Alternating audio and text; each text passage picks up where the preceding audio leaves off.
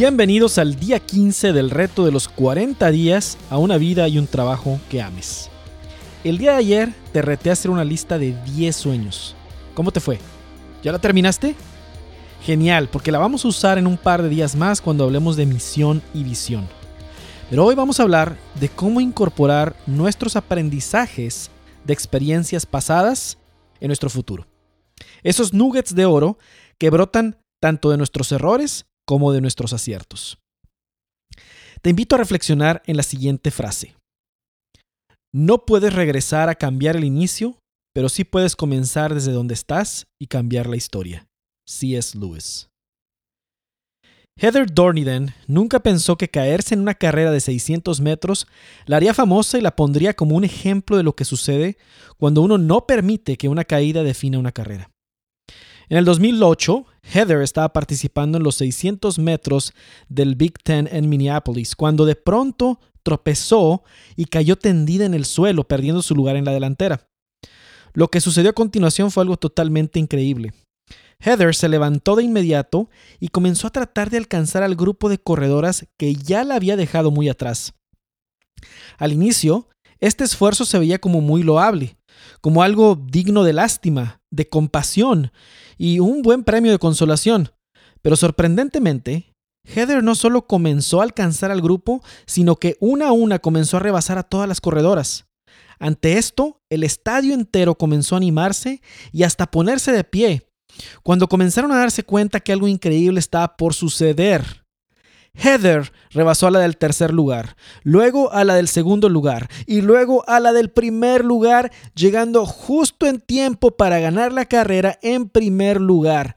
La locura se desató en el estadio. La carrera fue grabada por muchos de los presentes y la grabación se hizo viral en el 2008.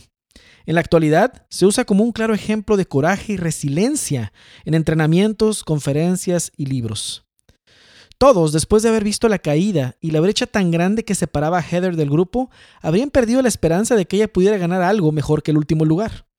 Todos menos ella misma, que se levantó y siguió corriendo como si nada hubiera pasado, y regresó para ganar la carrera en un despliegue de fortaleza y carácter que posteriormente ha sido fuente de inspiración para muchos. Esto sucedió hace 10 años, y en una entrevista, Heather menciona que nunca imaginó que ese momento de la carrera fuera a convertirse en una fuente de inspiración para personas de diferentes caminos de la vida.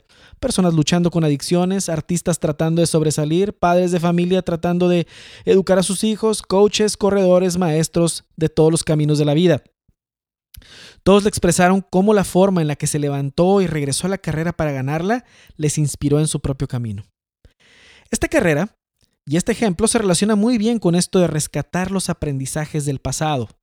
Porque una de las cosas que más obstaculiza nuestra capacidad de soñar es cuando tenemos un historial de batallar en una o varias áreas de nuestra vida. Todos hemos tenido fracasos y nos hemos caído una o varias veces en distintas áreas con las que tenemos historia de batallar. En el trabajo, en los negocios, en lo financiero, en lo familiar, en lo conyugal, en nuestra salud, en el no alcanzar lo que nos habíamos propuesto y tantas otras cosas más. Pero nada de eso tiene por qué ser una sentencia inamovible del futuro. Así como Heather, todos podemos tener un regreso poderoso a la carrera. Y en contra de todo pronóstico, ir y ganar el primer lugar. Porque nuestro pasado no tiene por qué definir nuestro futuro. Cuando hablo de dar un vistazo al pasado, no me refiero a situaciones traumáticas que pudieran estar ahí y que para superarse requieren ayuda profesional. Me refiero a cuestiones de rendimiento, y tampoco solo me refiero a errores o caídas, sino también a aciertos y victorias. Eso es a lo que se llama en inglés lessons learned, lecciones aprendidas. Los atletas hacen esto seguido para mejorar su rendimiento. Ven videos de sus desempeños anteriores y toman nota de errores y aciertos para luego evitar los errores y repetir las buenas prácticas. Tu reto para el día de hoy es hacer un recuento de las lecciones aprendidas en una situación de rendimiento importante en algún área de tu vida, en la que tu desempeño no haya sido muy bueno y otra en la que tu desempeño haya sido estelar. Vas a seguir estos pasos. Paso número uno, escribe brevemente la situación en la que tu desempeño no fue bueno. Paso número dos, describe qué era lo que esperabas que sucediera en dicha situación, cuáles eran tus expectativas. Paso número tres, Describe la diferencia entre lo que esperabas que sucediera y lo que terminó sucediendo. Paso número 4. Haz una lista de lecciones aprendidas. Paso número 5. Repite los pasos del 1 al 4 para una situación en la que tu desempeño fue estelar. Recuerda que todo esto lo puedes hacer en tu journal de los 40 días. Y pues ahí lo tienes. Con esto habrás iniciado el hábito de documentar lecciones aprendidas.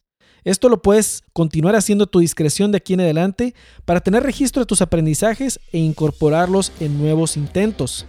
Las caídas, los errores, no son para detenernos, son para aprender de ellos y construir con más fuerza.